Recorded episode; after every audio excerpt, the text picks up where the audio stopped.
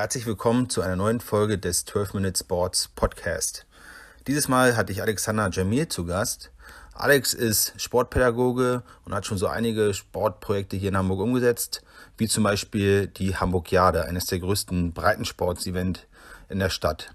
Ja, wir haben über seine aktuellen Projekte gesprochen, über seinen Werdegang und die dreimal zwölf Minuten haben leider nicht gereicht, von daher haben wir etwas überzogen. Aber hört gerne mal rein und Mats ab.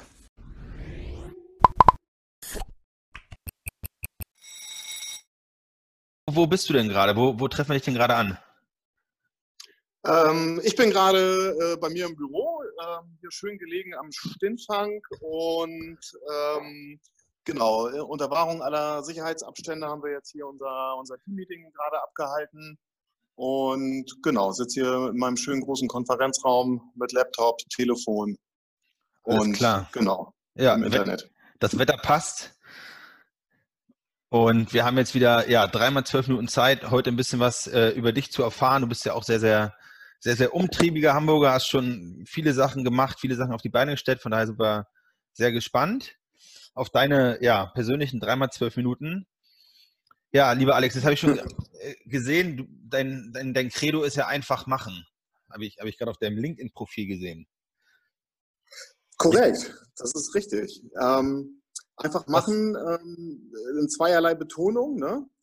Ähm, einfach machen als Aufforderung, äh, weil nur ähm, wenn man Sachen auch mal ausprobiert, den Mut hat, ähm, neue Sachen einfach anzugehen, ähm, glaube ich, lernt man und äh, wächst halt auch in dem, was man so tut.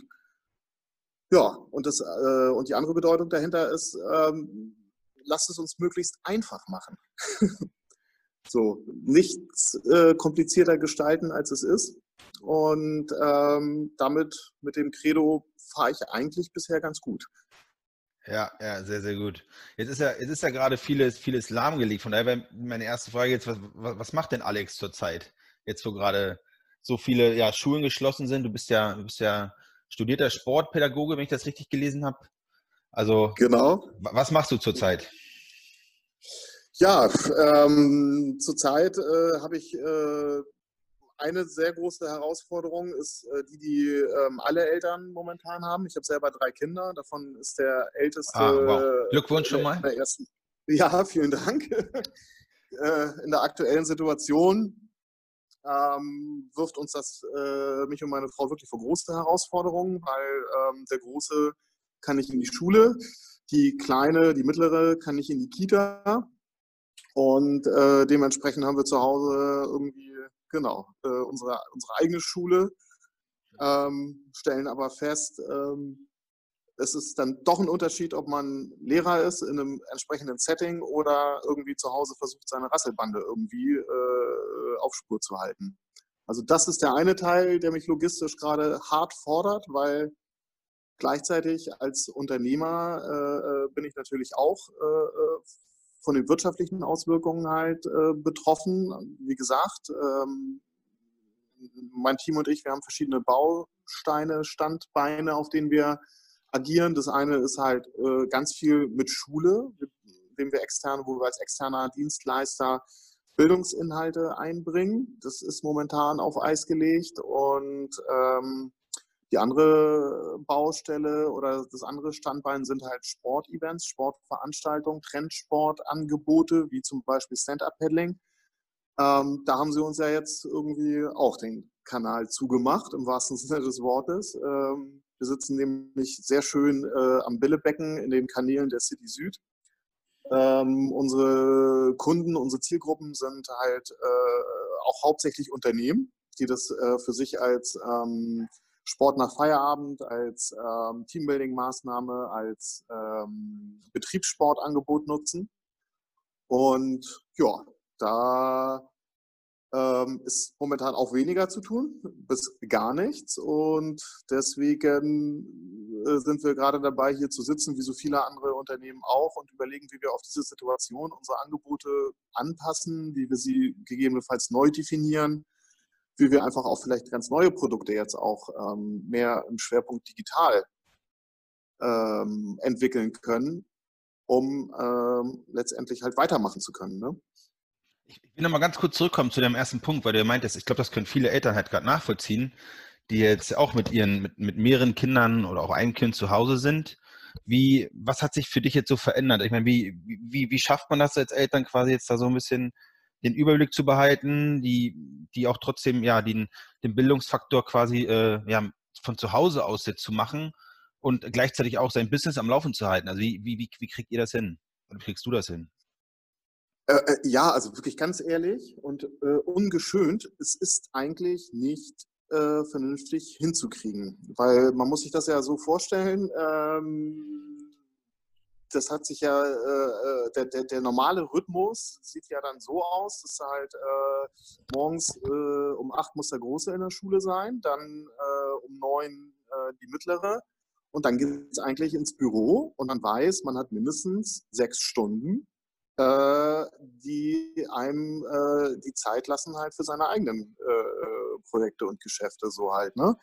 Und äh, diese sechs Stunden pro Tag, die fallen einfach jetzt weg. Das heißt, die Kinder wachen morgens auf, dann wird halt äh, gefrühstückt, dann gibt es halt ähm, die ewige Diskussion, warum denn jetzt schon anziehen und, äh, ähm, und, und Programmplanung ist es natürlich, was auch, ist es natürlich, und das, das muss ich natürlich sagen, wenn ich als Lehrer schon Schwierigkeiten habe, meinen Sohn ähm, zum Thema äh, schulische Aufgaben zu motivieren, möchte ich nicht wissen, ähm, wie das anderen Eltern geht, die da ja, sage ich mal, vielleicht äh, äh, einfach ein bisschen weniger pädagogische Vorerfahrung haben. Ja. Ja. Ähm, also es läuft, es läuft eher, ehrlicherweise eher chaotisch halt so. Und ja, äh, definitiv zu Lasten ähm, der Bildungsinhalte, weil man nicht das Pensum schafft, das halt ähm, normalerweise in Schule äh, an so einem Vormittag, an so einem Schultag abgerissen wird. Das heißt, wir haben ganz viele Aufgaben von der Schule bekommen und stellen aber auch fest, ähm, dass, ähm, dass wir das in dem Umfang äh, überhaupt nicht leisten können, ja, ja. das abzuarbeiten. Das ist schon ein ganz, ganz guter Punkt, weil also gerade jetzt Digitalisierung von Schulen ähm, ich glaube, da gibt es ja noch einige Baustellen, die wir jetzt, ja, wo man ja vielleicht auch sagen kann, okay, wir können jetzt vielleicht daraus lernen aus, aus dieser Krise. Jetzt gibt es ja auch schon relativ viele Tools, wie wir, wir nutzen ja gerade auch unseren, unseren Zoom-Call hier oder es gibt ja verschiedene andere Plattformen, wo man Konferenzen machen kann. Ist das jetzt quasi in, auch in den Schulen schon teilweise angekommen, also dass die Kinder darüber schon unterrichtet werden? Also, also Unterricht ist es ähm, eher weniger, weil das natürlich ähm, gerade bei Kindern äh, begreifen, das kommt, das hat halt auch diese haptische Komponente, ja. Ähm, also ja. Ein, ein, Unterricht für Kinder äh, und Jugendliche rein digital zu gestalten, ähm, widerspricht eigentlich der ganzen Entwicklungspsychologie und der ganzen und, und, und allen, sag ich mal, Erkenntnissen, die man als Pädagoge aus, aus, aus dem Lernen und wie gelernt wird und wie nachhaltig gelernt wird, halt gewonnen wurde.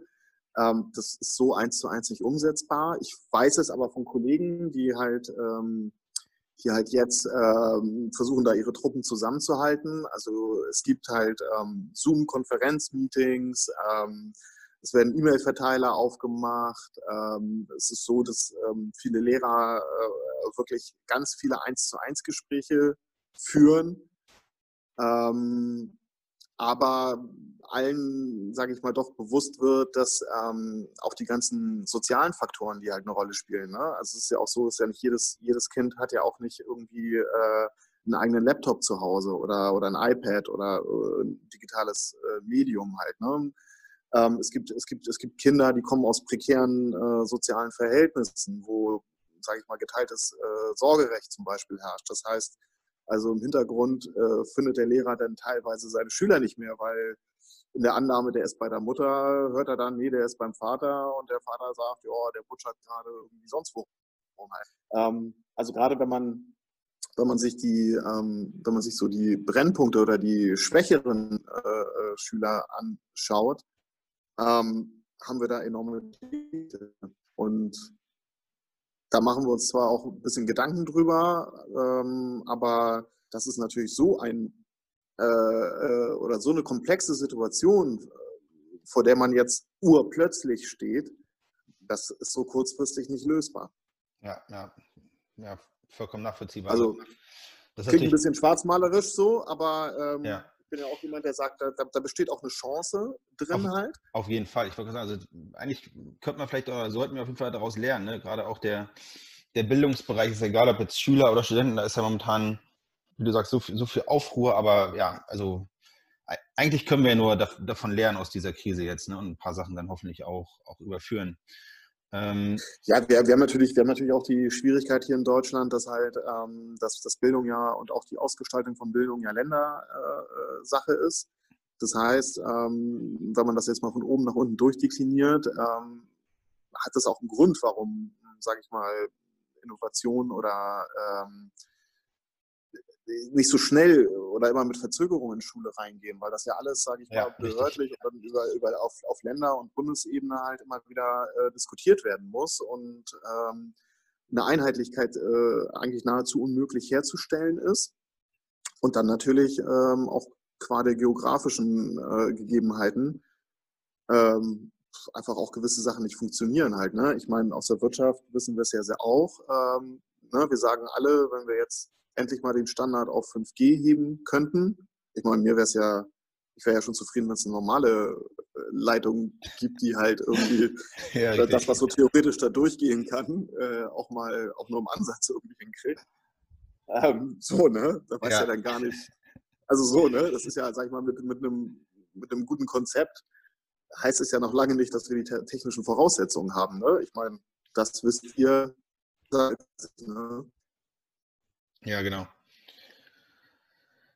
Alex. Also insofern, wir können, wir können, glaube ich, nur hoffen, was das angeht, dass, ähm, dass wir wirklich schnell die Kinder wieder geordnet auch zu ihren Bezugspersonen, ne? also nämlich auch zu ihren Lehrern, weil es kommt ja auch noch mal, das kommt ja auch noch dazu. Das ist ja ganz viel auch ähm, ähm, Erziehungsarbeit, ne? das heißt ja auch Erziehungswissenschaften, ist ja Bestandteil irgendwie auch äh, des Lehrerjobs halt. Also mhm. jetzt nicht klassische Erziehung, aber das, was dahinter steckt, nämlich, dass es halt ein, eine persönliche Bezugsperson auch zu Kindern geben muss halt. Ja, auf jeden Fall. Äh, da, da, können wir, da können wir nur hoffen, dass das halt relativ schnell äh, in einer gewissen Art und Weise möglich wieder sein wird. Und dann, und da muss man wirklich mal langfristig drüber nachdenken, okay, wie gestaltet man das? Ne? Ja. Ein paar Whiteboards reichen halt auch nicht. So. Alex, die übrigens auch noch nicht alle Schulen haben, ne? Richtig, genau. Alex, jetzt, jetzt, wollen wir noch ein bisschen was über, auch über dich persönlich erfahren. Von daher die Frage, wie, wie bist du denn damals zum, zum, zum Studium gekommen? Du hast, glaube ich, auch in Hamburg studiert.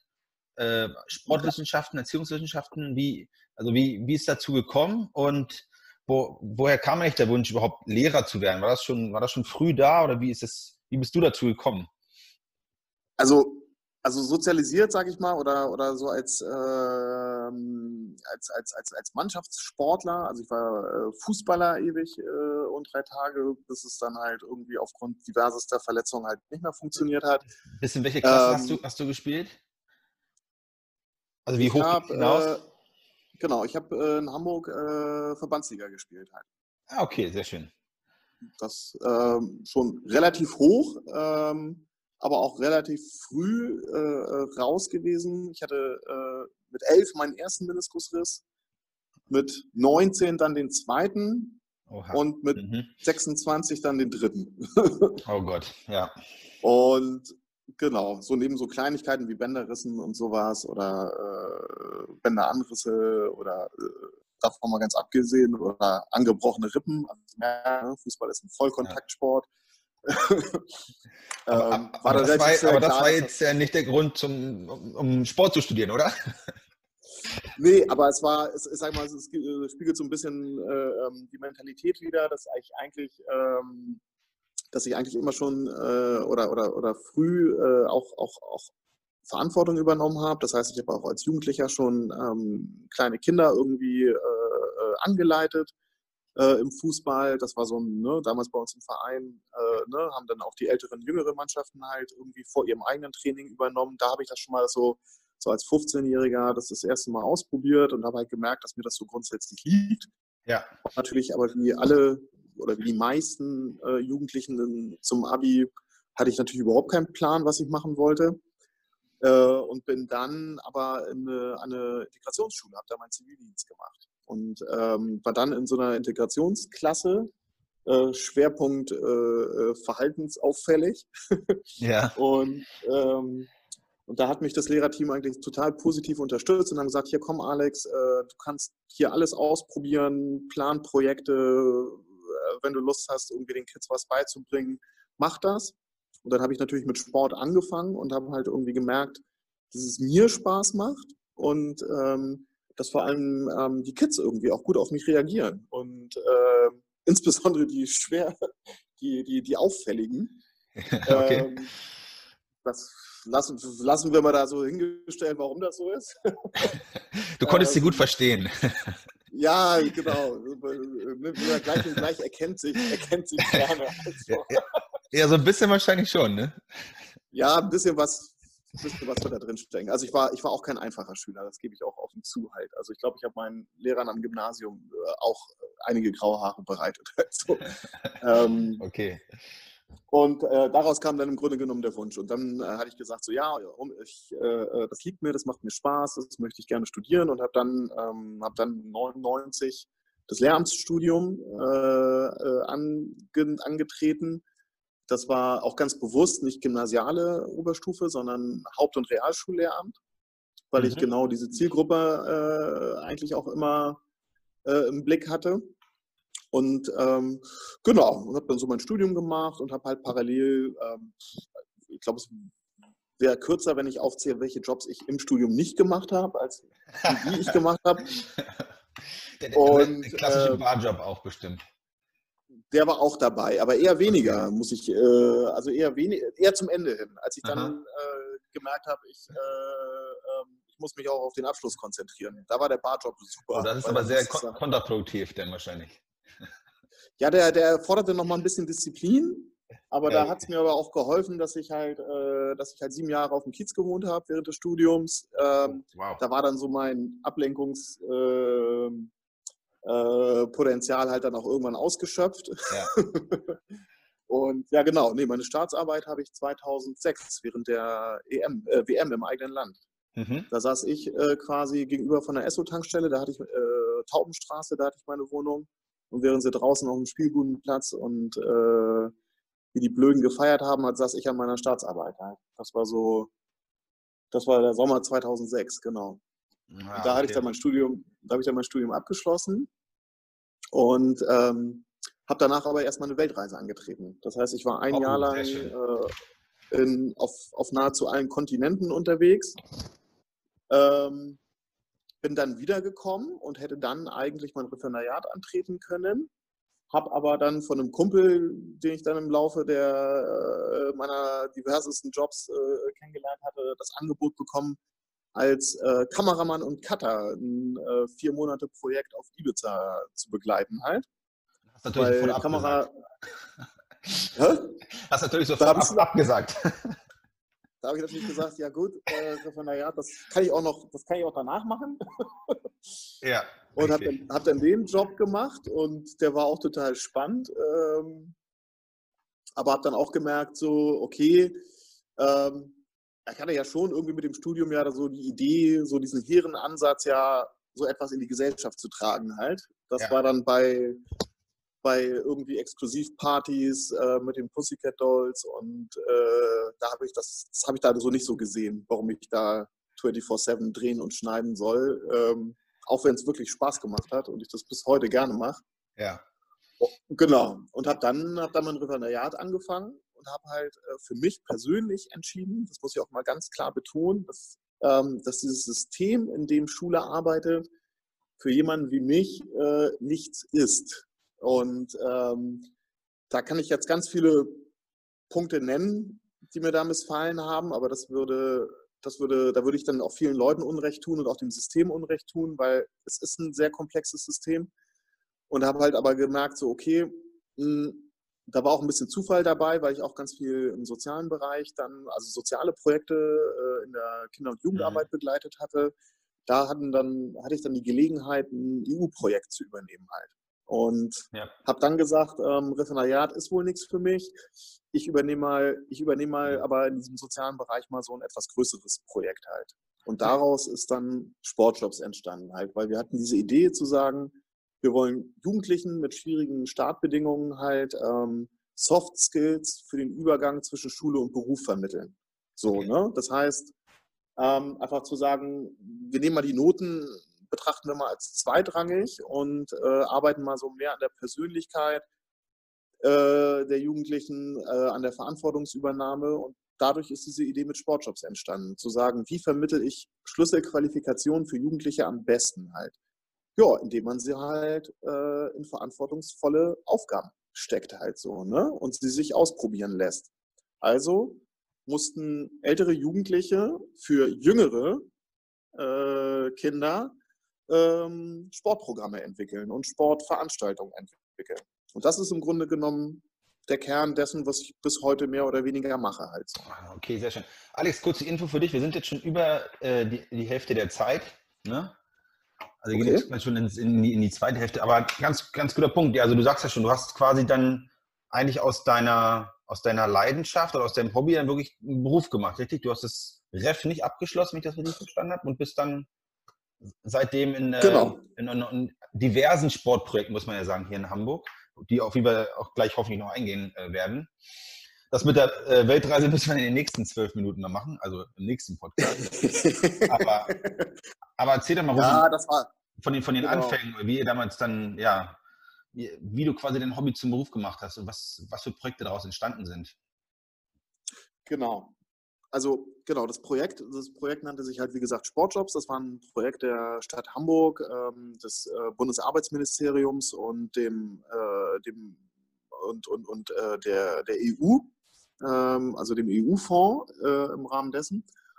Und ähm, da war, da habe ich dann meinen Partner oder meinen heutigen Partner äh, äh, Marc Rischke, Kollege, äh, mit dem ich äh, eigentlich auch das komplette Lehramtsstudium zusammen gemacht hatte, mit ins Boot geholt. Und dann haben wir, ähm, weil das in solchen EU-Projekten immer Vorgabe ist, quasi diesen Nachhaltigkeitsaspekt ähm, mal mit einzubringen. Und unser Ansatz war zu sagen, ähm, der nachhaltige Aspekt unserer, unseres Projekts ist halt ein Zweckbetrieb. Also eine wie auch immer geartete ähm, Unternehmung, die halt über den Förderzeitraum Bestand haben soll. Ne? Mhm. Also sprich, dass halt alle Projekte, die wir in diesem sozialen Bereich da angegangen sind, dass wir die immer auch auf Nachhaltigkeit abge abgeklopft haben, zu sagen, wie sieht es aus, wenn diese Mittel, ähm, die jetzt aus äh, öffentlichen Töpfen kommen, halt nicht mehr zur Verfügung stehen. Und ähm, da haben wir dann wirklich bereits im zweiten Projektjahr die Firma gegründet und ähm, sind dann halt weiter marschiert und haben halt gesagt, okay, unsere, unsere Firma äh, ähm, beschäftigt sich mit, ähm, ähm mit informellem Lernen, mit äh, Qualifizierungs-, Weiterbildungsangeboten halt und unsere ähm, Kunden sind halt ähm, öffentliche Institutionen, soziale Einrichtungen, halt Behörden, Städte, Kommunen. Das war so die eine Variante und da war, oder beziehungsweise das war so der Ursprung. Ja. Und dann haben, wir, dann, sind, dann haben wir losgelegt, haben die Jugendlichen qualifiziert, haben unsere Angebote an Schulen getragen, haben das, haben das auch ähm, ähm, in, den, in den Hamburger Bezirken, haben das aber auch in Berlin äh, durchgezogen ähm, und haben dann aber festgestellt, ja, okay, da hast du jetzt, da hast du jetzt irgendwie in den letzten, und ich sag mal jetzt in den zehn Jahren haben wir bestimmt über 800 Jugendliche qualifiziert. Und äh, das ist uns natürlich aber auch gleich in den ersten Jahren aufgefallen. Wir haben da jetzt irgendwie so 30, 40, 50 pro Jahr. Ähm, und den haben wir ja qua Sportjobs, den haben wir ja auch einen Job versprochen halt so. Mhm. Und haben dann festgestellt, aber ähm, gerade unsere Jungs und Mädels halt, das ist nicht so, dass der Markt jetzt irgendwie äh, schreit, so ja, hier kommt und fangt bei mir an. Also muss man auch überlegen, ne? es war halt auch 2010 halt, das ist jetzt auch schon neun Jahre her. Und dann haben ja. wir gedacht, ja gut, okay, dann müssen wir die, dann müssen wir die Jugendlichen ja irgendwie selber irgendwie in Anführungszeichen vermarkten beziehungsweise ähm, Jobgelegenheiten schaffen. Und das war dann die Geburtsstunde der zweiten Firma, die sich äh, so ein bisschen auf, äh, oder die dann mehr so in, die, in, der, in, der, in der Umsetzung sich angesiedelt hatte, also quasi Events geplant, organisiert, verkauft und angeboten hat. Und ähm, da haben wir dann unsere Jugendlichen ein, eingesetzt. Und unser, sag ich mal, unser großer, unser, unser großes Projekt als, als, als Sportagentur, sage ich mal, war dann halt Stand-Up-Paddling. Wir haben mhm. 2010 hier in Hamburg das erste Stand-Up-Paddling Center überhaupt gegründet. damals äh, noch am Stadtparksee und äh, haben da unseren Jugendlichen äh, Sportjobbern dann die Möglichkeit äh, geboten, halt äh, zu arbeiten, indem wir sie halt mit uns zusammen ein komplettes SUP-Center betreiben. Und daraus, und daraus haben sich dann im Grunde genommen alle weiteren Projekte ergeben halt. Mhm. Jetzt, jetzt hast du erzählt, ihr macht das jetzt schon über zehn Jahre. Was hat sich denn in der Zeit so, was hat sich denn geändert in, ja, im Bereich Sport oder auch Trendsports? Was habt ihr vielleicht am Anfang falsch gemacht? Was, was für Lernen habt ihr daraus gezogen? Und ähm, wie ist das Ganze dann quasi weiter gewachsen? Ähm, also im Grunde könnte man sagen, dass wir unserer Zeit ein bisschen voraus waren. Das soll jetzt gar nicht so selbstlobend klingen, aber es war zum Beispiel, also wir haben ähm, wir haben strategisch oder andersrum, wir haben das, wir das SVP Center damals hochgezogen. Ähm, man sieht ja heute noch teilweise an den Preisen für die SUP-Boards, ähm, ähm, dass das ein ordentliches Volumen hatte, also alleine an Anschaffungskosten halt. Ja. Und haben aber, haben aber so ein bisschen außer Acht gelassen, dass halt vor zehn Jahren das halt hier in, äh, in Deutschland noch kein Schwein großartig kannte halt. Das heißt, äh, plus, was wir auch noch außer Acht gelassen haben, dass ähm, SUP eigentlich eine klassische Schönwettersportart ist. Das sind so zwei Faktoren, die ähm, so für Hamburg nicht ganz optimal sind. Ja. So, das Thema Schönwetter und die Tatsache, dass wenn es keiner kennt, in einer, in einer, in einer, in einer Millionenmetropole, du das natürlich halt relativ schwer hast, ähm, dein Angebot so zu platzieren, dass es sich halt auch kostendeckend trägt. So, ne? Mhm. Deswegen war das würde ich sagen, das war eine Menge Lehrgeld, was wir da reingesteckt hatten. Und, ähm, und der andere, und der andere, der, der andere strategische Punkt, den wir aber auch angegangen sind, war halt natürlich auch zu sagen, wir können natürlich ähm, das wirtschaftlich nicht sauber halten, wenn wir immer, wenn unsere Kunden, sage ich mal, mehr oder weniger öffentliche Institutionen sind halt. Ähm, ähm, und äh, soziale Einrichtungen, die ja per se, äh, sag ich mal, finanziell jetzt, jetzt, jetzt nicht so mega ausgestattet sind. Ähm, den Punkt haben wir relativ schnell erkannt und äh, sind dann, und dann kommt jetzt der Übergang gleich, sind dann ähm, auf den Betriebssportverband Hamburg zugegangen. Mhm. Ähm, und weil wir den als perfekte äh, Schlüsselstelle oder äh, Schlüsselverband identifiziert hatten, zu sagen, sie spielen das Thema Sport Sie haben die Zielgruppe Unternehmen, ähm, diese Verbindung von Jugendlichen, die im Übergang Schule und Beruf sind, über das Medium Sport mit Unternehmen in Kontakt zu bringen, ähm, um ihnen dann gegebenenfalls durch, durch diesen Betriebssport halt die Möglichkeit zu geben, Netzwerke zu, äh, zu entwickeln, womit sie halt auch einen guten Einstieg in Unternehmen bekommen. Das war so, das war so unser, strategischer Hintergrund, äh, warum wir dann auf den Betriebssportverband zugegangen sind in 2013 und äh, ähm, gefragt haben, ob sie nicht Inter Interesse hätten, ein SUP-Center bei sich äh, am Standort an der Wendenstraße mit uns mhm. gemeinsam aufzuziehen. Kannst, kannst du noch mal ganz kurz erklären, äh, für alle Zuhörer, die es nicht wissen, was, was, genau ist denn ein Betriebssportverband und also was ist deren Aufgabe? Und mhm. also was leisten die? Also das ist ein guter Partner, das kann ich mir vorstellen, aber um das einfach noch mal ein bisschen einzuordnen. Also genau. Ähm, Betriebssport ist, ähm, ist, ein, ist ein Tool ähm, für Unternehmen. Alle größere Unternehmen haben das äh, auch um den Mitarbeitern einfach äh, Mehrwerte im Bereich ähm, auch Teambuilding, Gemeinschaft, äh, äh, Motivation und vor allem Austausch untereinander zu ermöglichen über das Medium Sport. Das ist ähm, nach, dem, nach dem Zweiten Weltkrieg, 49, also so, ne, so Ende, Ende, Ende, Ende 40er Jahre mhm. gegründet worden. Hier in Hamburg zumindest, also 70 Jahre gibt es hier den Betriebssportverband in Hamburg schon.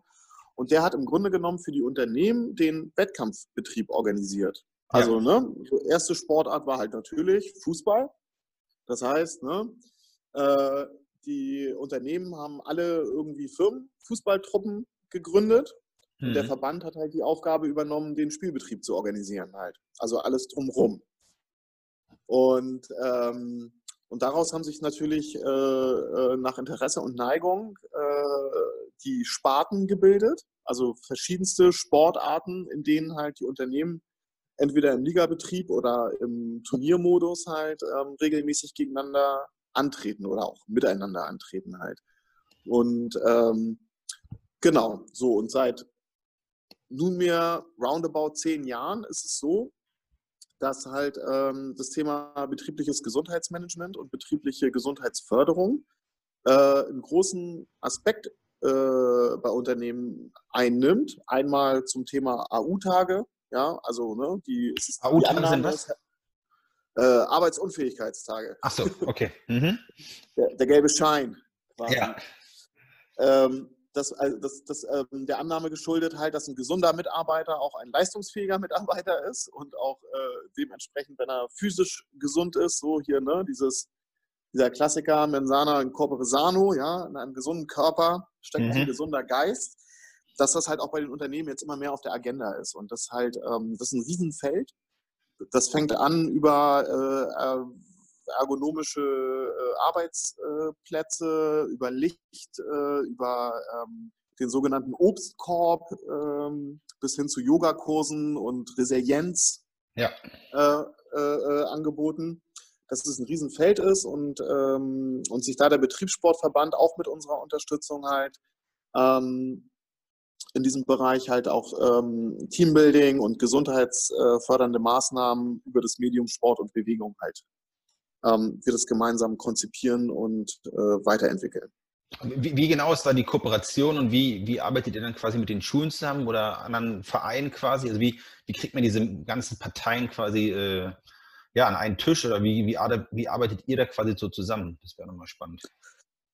Ja, du, das ist ein, äh, wie du vorstellen kannst, ist das ein langer und mühsamer Prozess, weil, ja. du hast es gut erkannt, es sind schon sehr viele Parteien, die da zusammenhängen.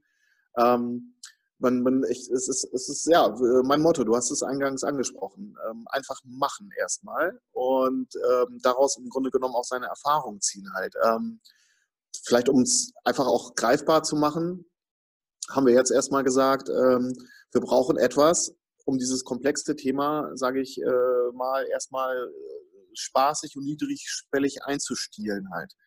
Und ähm, da hatte der Betriebssportverband ja auch schon ein Konzept oder ein Produkt, nämlich die Hamburg Jade. Okay. Und, ähm, und der äh, äh, widmen wir uns jetzt im Grunde genommen aber äh, als äh, Gesellschafter und operative äh, Unternehmen mit der Servicegesellschaft, die wir letztes Jahr gegründet hatten. Ähm, das heißt also Sportjobs und äh, der Betriebssportverband haben zusammen die BSV, die Betriebssportverband Servicegesellschaft, gegründet, die im Grunde genommen jetzt äh, mit mir als äh, geschäftsführenden Gesellschafter halt diese Themen jetzt stringent angeht. Und unsere Strategie ist, dass wir überhaupt erstmal diese Aufmerksamkeit äh, erlangen und die wollen wir halt äh, erstmal von den Unternehmen haben und deswegen haben wir die Hamburg Jade Company Games. Mhm. Ähm, nochmal äh, auf, eine, auf eine nächste Stufe gehoben. Das war im Ursprung, waren das halt, ähm, sage ich mal, äh, Betriebssport äh, interne, Multisport, Breitensport äh, Challenges, Wettkämpfe, die dann ja. unter einem Medaillenspiegel subsumiert wurden. Und ähm, wir haben das äh, um die Facette äh, Trendsportangebote, Workshops ähm, und natürlich halt, ähm, um Vielfalt abzubilden, auch um, Inklusion, um das Thema Inklusion, mhm. was ja mhm. auch ein Thema für Unternehmen ist, halt erweitert. Und haben jetzt im ersten Ansatz erstmal überhaupt eine kommunikative Plattform geschaffen halt. Ähm, ja, das haben wir vor äh, 2018 gestartet. In 2019 haben wir dann relativ äh, ähm, große Wahrnehmung hier in Hamburg generiert. Und ja, was soll ich sagen? Eigentlich äh, wollten wir in 2020 die Lorbeeren ein bisschen ernten. Ja, logisch, logisch. Äh, ich glaube, du, ich glaube, ja. du hast erzählt, das ist eines der, eines der das, oder wenn nicht sogar das größte Breitensport-Festival-Veranstaltung in Hamburg, richtig? Also die Hamburg Jahre. Ja, ich glaube, ich glaube sogar, äh, ich glaube sogar, ähm, sogar bundes, wenn ich, äh, äh ja, ich glaube sogar bundesweit halt. Weil, ja. ähm, was es halt, also es gibt, ähm, es gibt Multisportveranstaltungen, logisch. Äh, kannst, kannst, kannst, du vielleicht mal in zwei, drei Sätzen sagen, was genau die Hamburg-Jade ist? Ansonsten können wir natürlich auch auf die, an die Zuhörer verweisen, hamburgjade.de, richtig? Aber einfach genau. mal kurz, äh, ja, was genau ist das denn?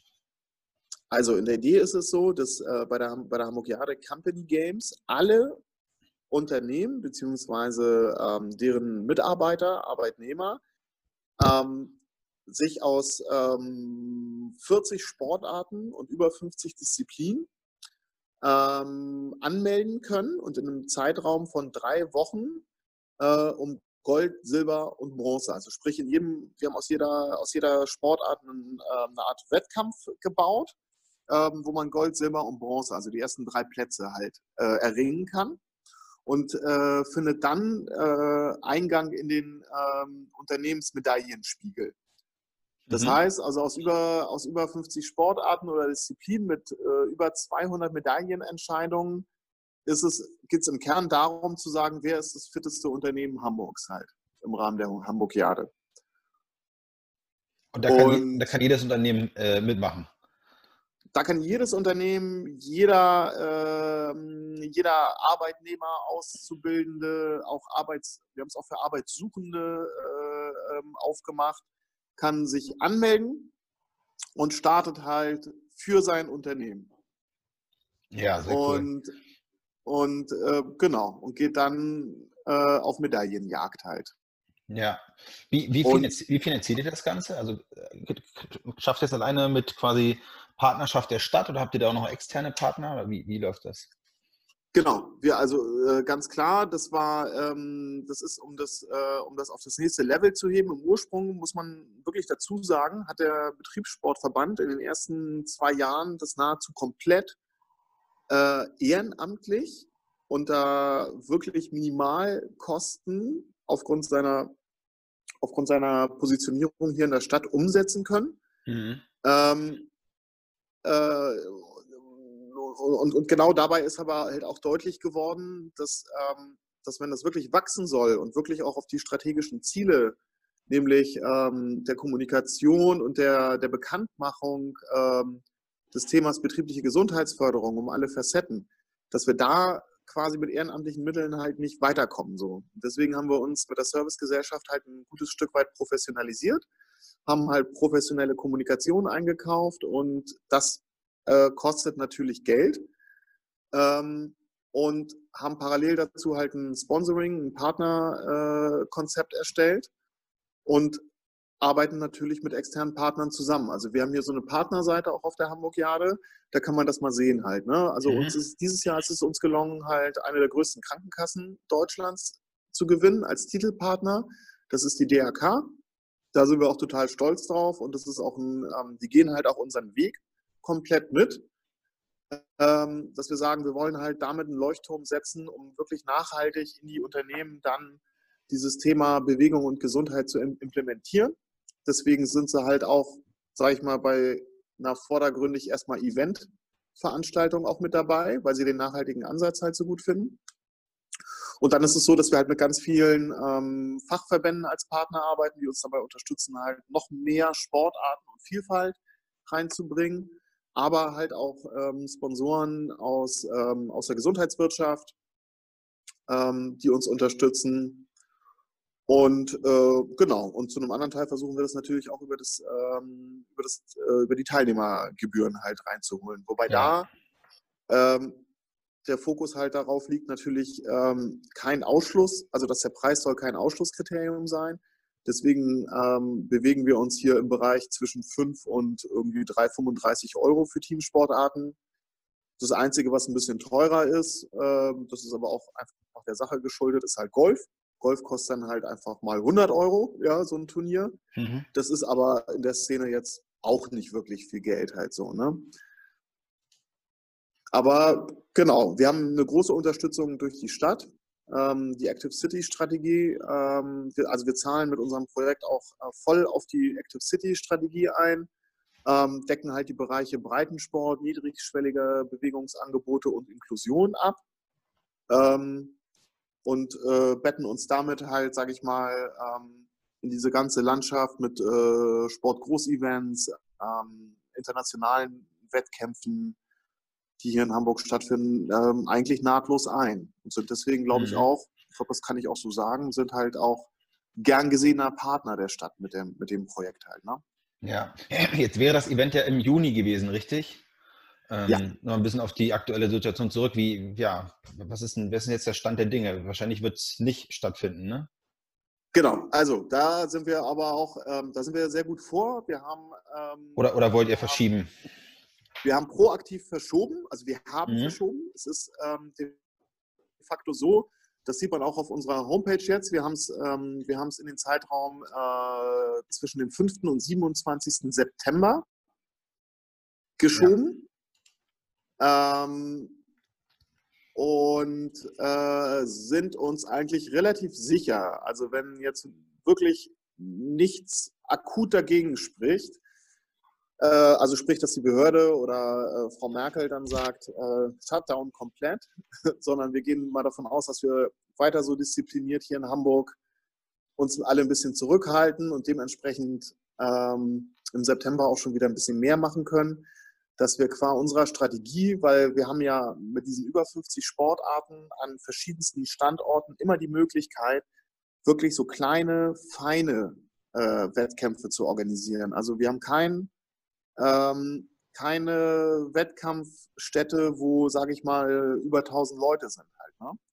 Also, sondern wirklich so kleine, feine Sachen wie, wir haben ein Beachvolleyball-Turnier mit 120 Teilnehmern, wir haben ein Fußballturnier ähm, mit äh, zwar 32 Teams, aber das wollen wir auf der Anlage beim HSV mhm. machen, wo ja auch aus über acht Plätzen halt, sage ich mal, dass sich das auch vernünftig verteilt. Ähm, wir haben so kleine Sachen wie, ähm, äh, wie ein Kletter, äh, eine Kletter-Challenge. Ähm, wir haben Stand-Up-Paddling als Wettkampfformat. Ähm, wenn wir unsere Drachenbootrennen machen, dann sind das halt irgendwie fünf Boote, wo halt vielleicht 150, 200 Leute irgendwie teilnehmen. Ähm, und das kann man relativ isoliert ähm, organisieren. Und dadurch, dass wir halt irgendwie auf sieben, acht, zehn Locations in Hamburg zugreifen, können wir das halt auch sehr schön entzerren, alles halt.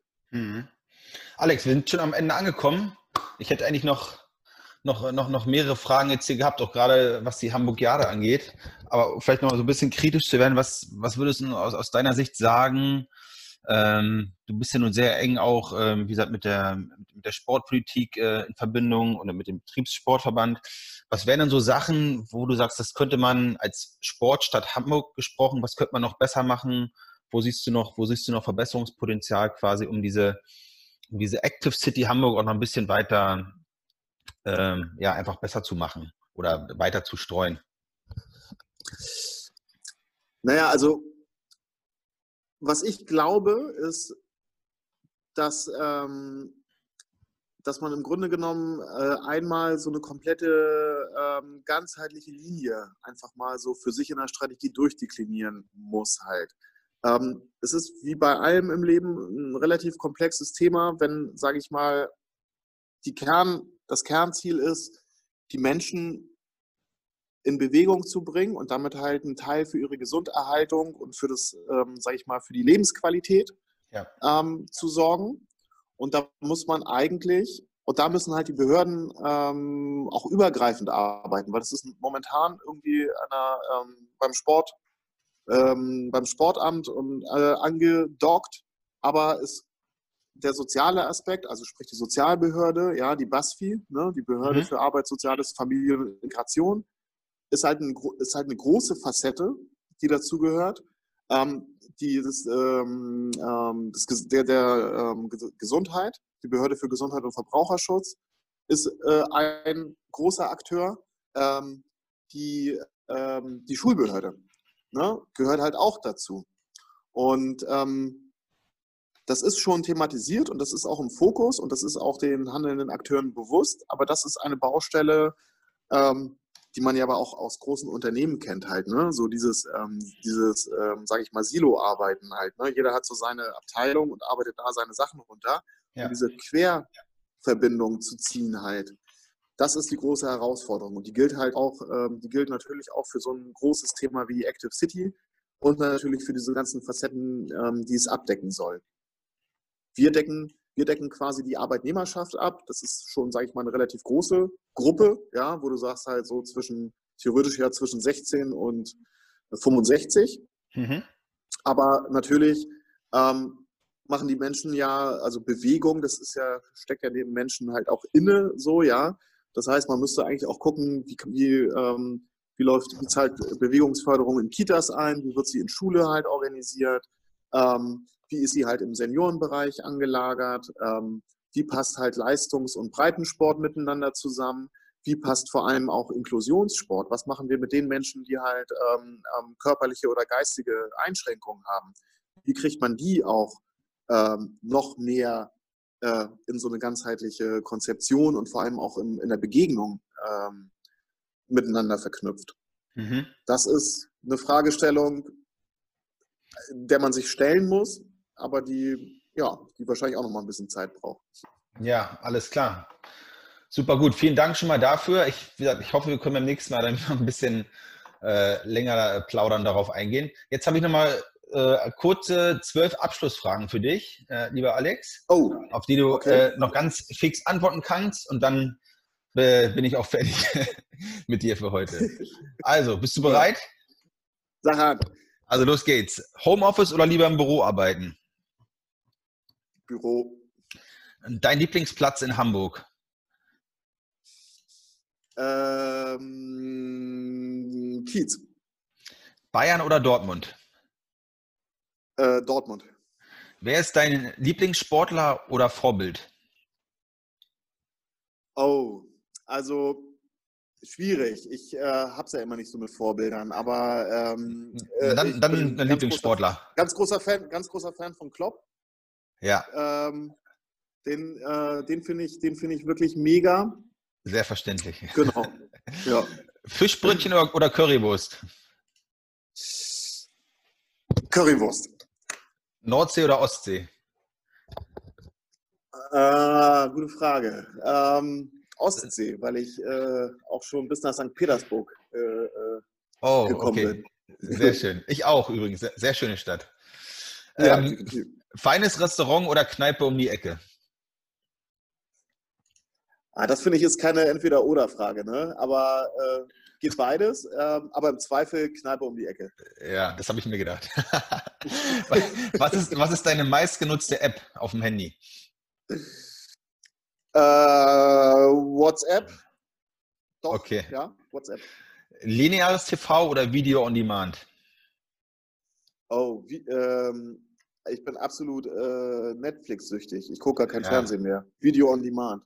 Hast, hast, du die, hast du die Game Changer schon geguckt auf, auf Netflix? Nee, ich arbeite mich mit meiner Frau gerade durch Blacklist. Oh, okay. Skifahren oder Strandurlaub?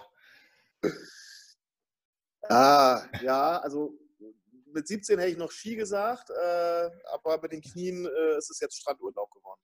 Okay. Und mit drei Kids natürlich auch. Ja. Und mit äh, den drei Kids. Genau, ja, genau, genau. Äh, Olympische Spiele mal wieder in Deutschland. Hast du es verstanden? Ja, ja habe ich verstanden. Ähm, Düsseldorf bewirbt sich für 32, glaube ich. Ja. Ähm, die, die, haben den äh, Mut nochmal aufgemacht. Ich war ja, ich war ja, ich war ja sehr stark in die Olympiabewerbung Hamburgs halt auch äh, seitens der Handelskammer involviert.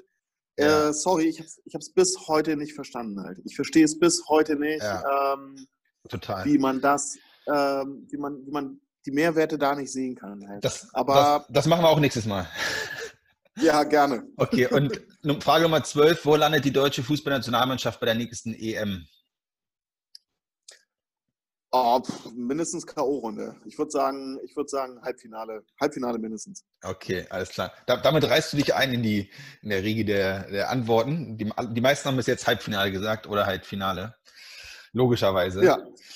Ja, lieber Alex, ich, äh, ich danke dir recht herzlich. Äh, war ein sehr, sehr schönes Gespräch. Wir haben leicht überzogen. Ähm, was aber, glaube ich, nicht, nicht, nicht schlimm ist, weil es dafür sehr, sehr, äh, ja, sehr, sehr spannend war.